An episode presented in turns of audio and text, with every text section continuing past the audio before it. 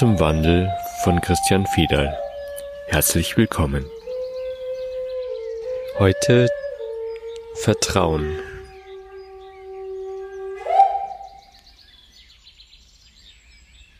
In einer Zeit, wo man nicht mehr so genau weiß, was eigentlich ähm, die Wahrheit ist, uns vielleicht auch gar nicht angesagt ist, genau zu wissen, was Wahrheit ist, sondern eher in sich selbst die Wahrheit zu entdecken und die Wahrhaftigkeit. In dieser Zeit ist das, was uns weiterhilft, vor allem das Vertrauen. Vertrauen ist kein Handelsgut. Man kann mit Vertrauen nicht in die Vorleistung gehen und man kann nicht erwarten, dass Vertrauen gegeben wird sondern Vertrauen ist letztlich nichts anderes als meine Grundhaltung zum Leben. Dieses schöne Gefühl von dieses Leben meint es gut mit mir. Und dieses Leben ist grundsätzlich so gemeint, dass es Freude, Lebendigkeit, Liebe hervorbringt und eben nicht den Kampf, den wir im Moment im Außen sehen. Gott sei Dank nicht mehr überall und in allen Zusammenhängen. Mir selber ist es schon passiert in meinem Leben, dass ich ähm, gehört habe, ich bin so sehr in Vertrauensvorleistung gegangen und du hast mich jäh enttäuscht. Was da als erstes laut hörbar ist, ist die Erwartungshaltung. Das heißt, ich gebe dir was und ich bekomme etwas zurück. Ich gebe dir Vertrauen und du fällst dich so, wie ich das erwarte. In dem Moment wird Vertrauen eben genau zu diesem Handelsgut, das ich anfangs angesprochen habe, und ich gebe etwas Bestimmtes, damit ich etwas Bestimmtes wiederbekomme. Das ist unsere wirtschaftliche Welt, die am Ende zum Kampf führt. Ob das in persönlichen Beziehungen ist oder ob das in der Wirtschaftswelt ist oder in finanziellen Zusammenhängen. Ich gebe dir etwas Bestimmtes und ich bekomme etwas Bestimmtes zurück. Alle Herzensqualitäten, wozu ich das Vertrauen zähle, sind nicht wirtschaftlich. Das heißt, sie werden nicht gegeben um. Da gehört die Liebe genauso mit hinein.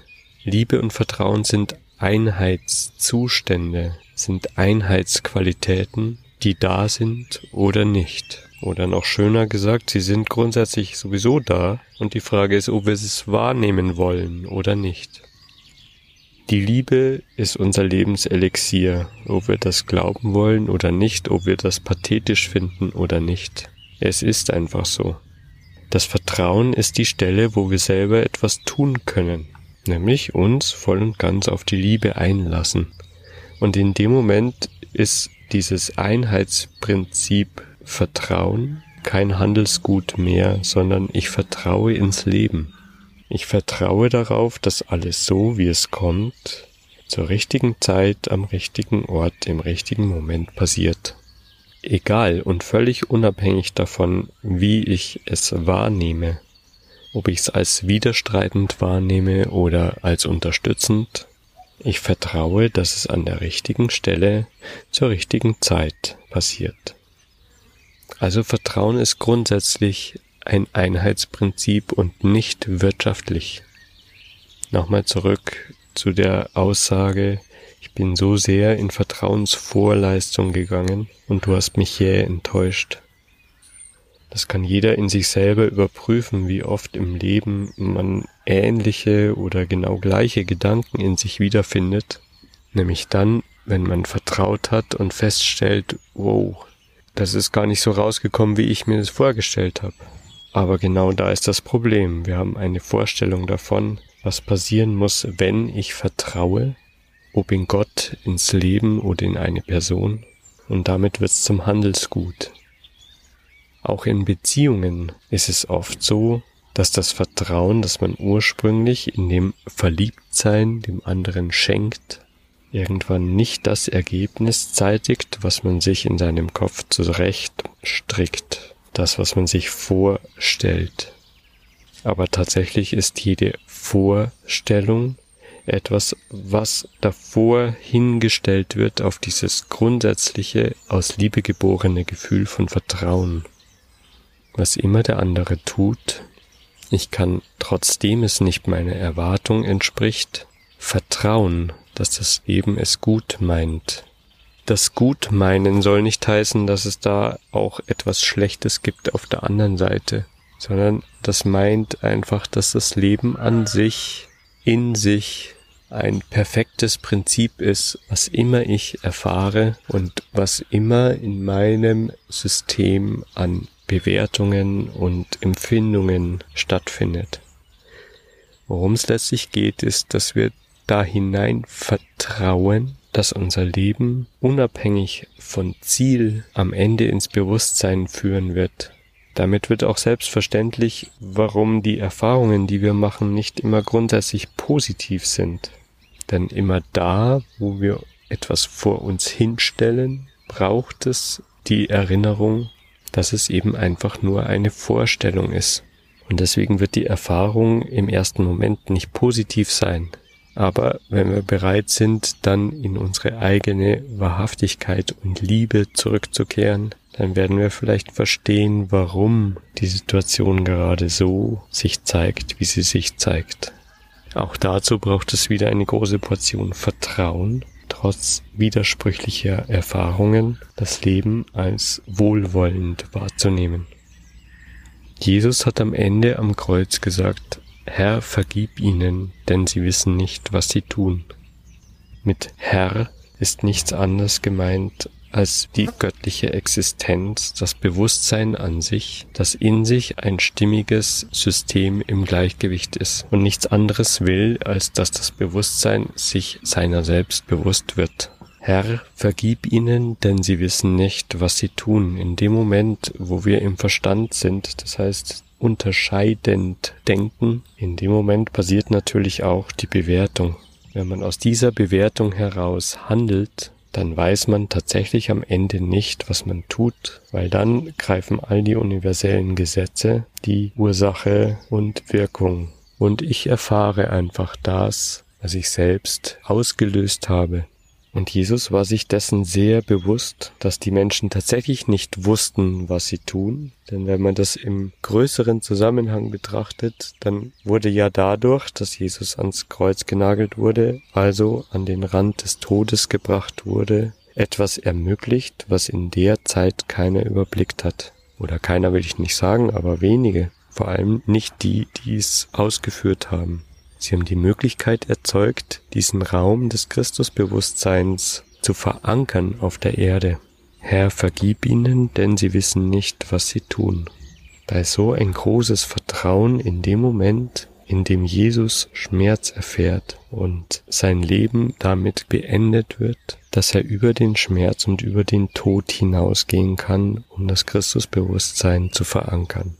Dieses Vertrauen können wir jederzeit in unser Leben bringen.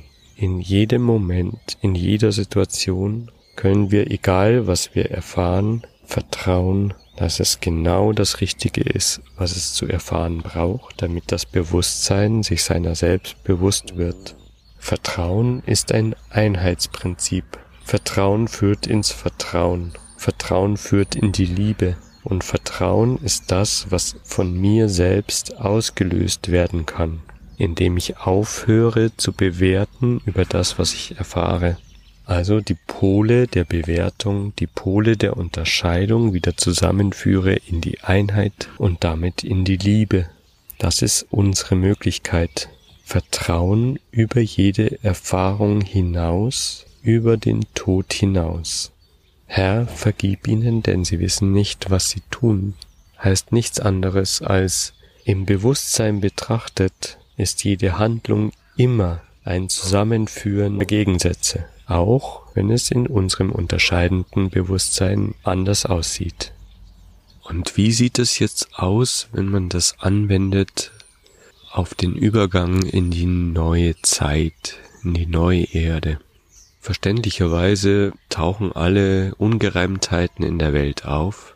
Verständlicherweise wollen Menschen etwas für die neue Erde und gegen diese Missbrauchsgeschichten tun, wollen aktiv werden. Selbstverständlicherweise sehnt sich jeder nach dem Paradies oder einfach nach einer friedvollen Welt. Selbstverständlicherweise soll der Kampf auf der Erde beendet werden, der offensichtlich einfach nur Beschäftigungstherapie ist. Und doch ist es so, dass in dem Moment, wo die neue Erde erzeugt werden soll, das gleiche Spannungsfeld auftritt, nämlich dieses wirtschaftliche Spannungsfeld, das wir jetzt im Moment auch erleben. Ich kehre wieder zurück zum Vertrauen. Reines Vertrauen würde in dem Zusammenhang heißen, einfach zu lassen, nicht mehr verändern zu wollen, damit der neue Raum sich auf der Erde verankern kann, von dem ich schon in Bezug auf Jesus gesprochen habe. Das heißt nicht, dass wir untätig sind, aber es ist die Frage, aus welcher Motivation heraus wird gehandelt.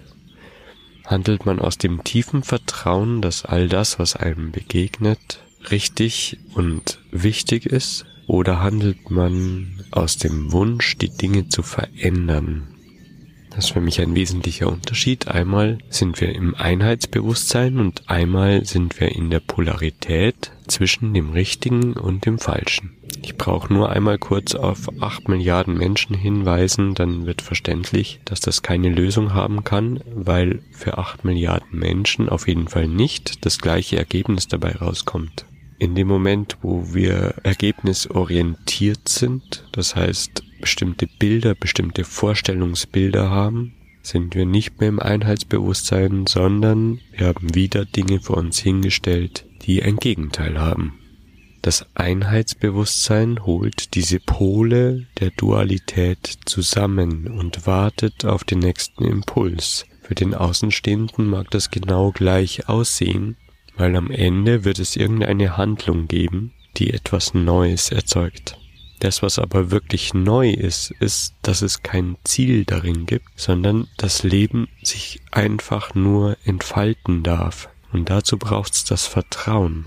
Das, was wir als Ziel definieren können in unserem Kopf, ist immer aus der Vergangenheit geboren, weil das Denken an die Vergangenheit gebunden ist. Wenn wir Impulse erhalten, auch das können Gedanken sein, dann sind das plötzliche Einfälle, Ideen, Gefühle, Worte, Bilder, Visionen, die plötzlich auftauchen und die vor allem in eine Richtung weisen, wo es noch keinen Weg gibt. Und dann braucht es wieder das Vertrauen, dass man mutig diesen Weg geht, den noch keiner gegangen ist. Das mag jetzt erstmal wie eine subtile Unterscheidung aussehen, aber ich nehme einfach ein Beispiel. Man trifft sich als Gruppe mit der Idee, Gemeinschaft zu bilden. Sobald es in den Köpfen der Einzelnen Vorstellungsbilder gibt, wie so eine Gemeinschaft zu sein hat, wird es ein Für und Wider geben, weil natürlich jeder zu einem Bild ein Gegenbild haben kann. Das, was es braucht, und da sind wir wieder beim Vertrauen, ist offenen Herzens ohne Vorstellung, ohne Fixierung, sich zu treffen und hinein zu fühlen, hinein zu empfinden, was diese Gruppe als höchstes Bestes hervorbringen kann. Damit erzeugen wir eine reine Spielfläche, einen Raum, in den dann die Impulse hineinfallen können und sich entfalten können durch unsere Hände Arbeit, durch uns Menschen, die das umsetzen. Gibt es da Vorstellungsbilder nochmal, dann gibt es immer ein Gegenbild und es gibt ein Für und Wider, was am Ende zum Streit führte, wenn man nicht von seinem Bild loslassen kann. Oder es gibt Kompromisse, mit denen man auf Dauer nicht zufrieden sein kann. Dieser Prozess beginnt einmal und hört nie wieder auf. Das heißt, die Entwicklung von dieser Gemeinschaft, die ich jetzt als Beispiel genommen habe, hat kein Ziel, hat kein Ende, sondern ist ständiger Prozess. Das, was es vor allem dafür braucht, ist das Vertrauen, dass etwas entsteht, was für alle wirklich Heimat sein kann, ohne dass vorher ein Ziel festgelegt wird. Im Ergebnis, in dem, was dann sichtbar wird, ist für den Außenstehenden, für den Betrachter kein großer Unterschied. Es ist etwas Neues entstanden, was in der Welt als solches sichtbar ist das, was ein wesentlicher Unterschied ist, ist, dass alle, die darin beteiligt sind, gleichermaßen ein Zuhause fühlen können, weil sie ein Teil des größeren Ganzen sind und nicht im Widerstreit stehen von einer Idee zur anderen. Es ist die Bereitschaft, es ist das Vertrauen über das, was ich überblicken kann, über das, was ich fixieren kann, hinaus Dinge zu ermöglichen, rein aus dem Impuls des Herzens, aus der Einheit, ohne dass ich ein Ergebnis fixiere, ohne dass ich mich daran festhalte. Wenn ich jetzt wieder zu Jesus zurückkomme am Kreuz, dann ist das das Vertrauen über den Tod hinaus. Der Tod, damit ist der Tod des Egos gemeint. Das ist der Teil des Verstands, der Dinge fixieren möchte, der festlegen möchte, der definieren möchte. Und der Teil, der nur darüber lebendig ist. Also ist es der Tod dieser Definition, damit etwas Neues, etwas Einheitliches entstehen kann.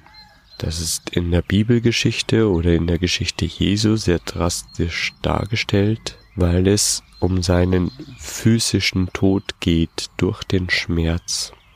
Da wird oft ein Leidensbewusstsein daraus gemacht, was aber so gar nicht gemeint ist, sondern einfach von seinen Fixierungen und von seinen Ideen loszulassen, tut erstmal weh. Diese Definition, die man so gerne vor sich herträgt von sich selbst, loszulassen, das tut erstmal weh. Und das bedeutet hineinsterben in eine größere Einheit. Darin liegt am Ende die Lösung. Die Lösung für alles, was jetzt in der Welt als Problem wahrgenommen werden kann, weil alles, was existiert, mit hineingenommen werden kann. Also die Erde selbst, alle Tiere auf der Erde, alle Menschen auf der Erde, das Bewusstsein, die geistigen Zusammenhänge, die geistigen Gesetze, all das kann auf gleiche Weise mit hineingenommen und genutzt werden. Aber der Hintergrund ist das neue Bewusstsein, das Einheitsbewusstsein und nicht der Widerstreit zwischen den Polaritäten. Wenn man den Essener-Schriften glauben kann, dann ist Jesus nicht wirklich gestorben am Kreuz. In der Bibel ist er auferstanden sind einfach unterschiedliche Formulierungen von dem gleichen Sachverhalt. Es ist das Sterben des polaren Denkens, also des Egos am Kreuz sichtbar für alle Menschen, damit das Neue auferstehen kann, das Reich Gottes, das reine Bewusstsein, die Einheit Erde auferstehen kann. Nochmal zurück zu dem Thema Vertrauen. Das braucht es von uns. Das ist unser Beitrag in den Fortgang der Dinge hinein zu vertrauen und ohne zu wissen, was das Ergebnis ist, seinen Impulsen zu folgen im Herzen und keinem Risiko auszuweichen, damit das Neue, die Einheit Erde auferstehen kann, sich entwickeln kann, sich zeigen kann.